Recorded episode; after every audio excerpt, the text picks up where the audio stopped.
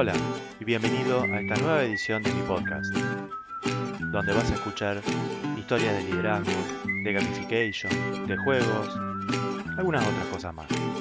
Espero que te guste. A tus órdenes, Rodrigo.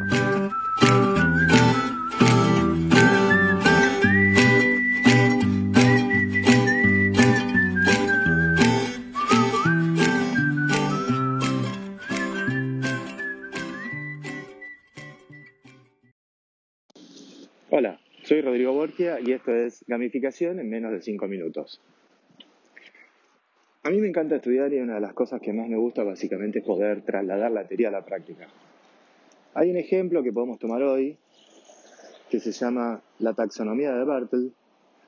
Yo la, la denomino más amigablemente conoce a tus jugadores, que tiene que ver con cómo interpretar y entender cómo se van a comportar los seres humanos en la situación de juego. En esa taxonomía lo que encontramos son cuatro cuadrantes.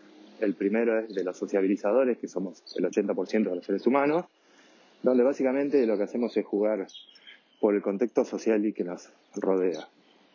En el trabajo sucede exactamente lo mismo.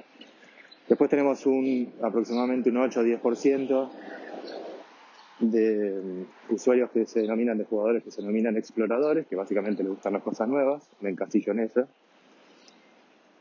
En tercer lugar tenemos la categoría de los ganadores, que es quienes buscamos los resultados numéricos y los logros, y en eso tenemos un alto sentido del honor y, y de la ley. También me encasillo en, esa, en esas dos categorías, seguramente muchos de nosotros también. Y por último existe una subcategoría de los ganadores que son los asesinos. Estos asesinos tienen la cualidad de que son unos excelentes performers, pero la realidad es que les importa nada, cero, las cuestiones legales, lo moral, todo eso les parece poco trascendente. Habitualmente cuando miro a la gente, cuando estoy charlando de estos temas, me doy cuenta que cuando hablo de los asesinos siempre alguien dice, ah, como, hmm, tal, sí, sin duda. Todos conocemos un asesino, por suerte, que no somos nosotros.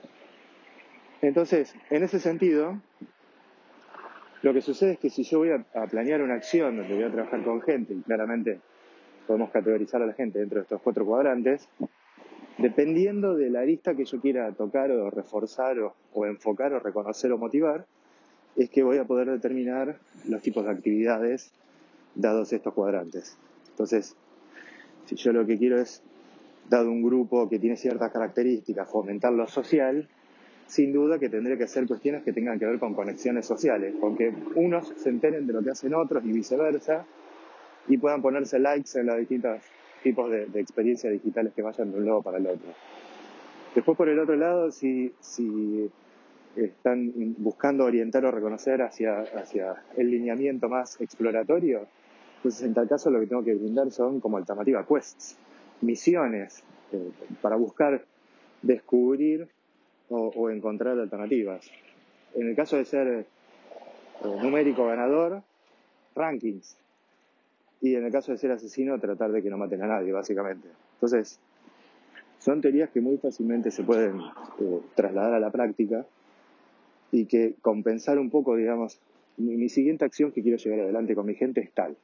Ahora, si yo le agrego esta matriz de los jugadores, ¿a, a qué lado o a qué costado quiero apelar?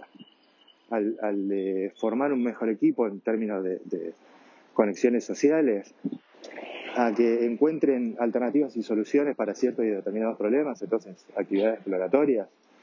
Si, si necesito que performen mejor en cierta cuestión, bueno, ¿cómo lo demuestro mediante lo numérico? Y por último, como les contaba el asesino, cortarle las alas para que no mate a nadie. Es una bajada súper rápida de una teoría, espero que le haya gustado. Como le contaba, la idea es que este audio dure menos de 5 minutos, con lo cual es un logro. Me gano la medallita de Fast Speeder. Gracias por escucharme y estemos en contacto. Cuídense.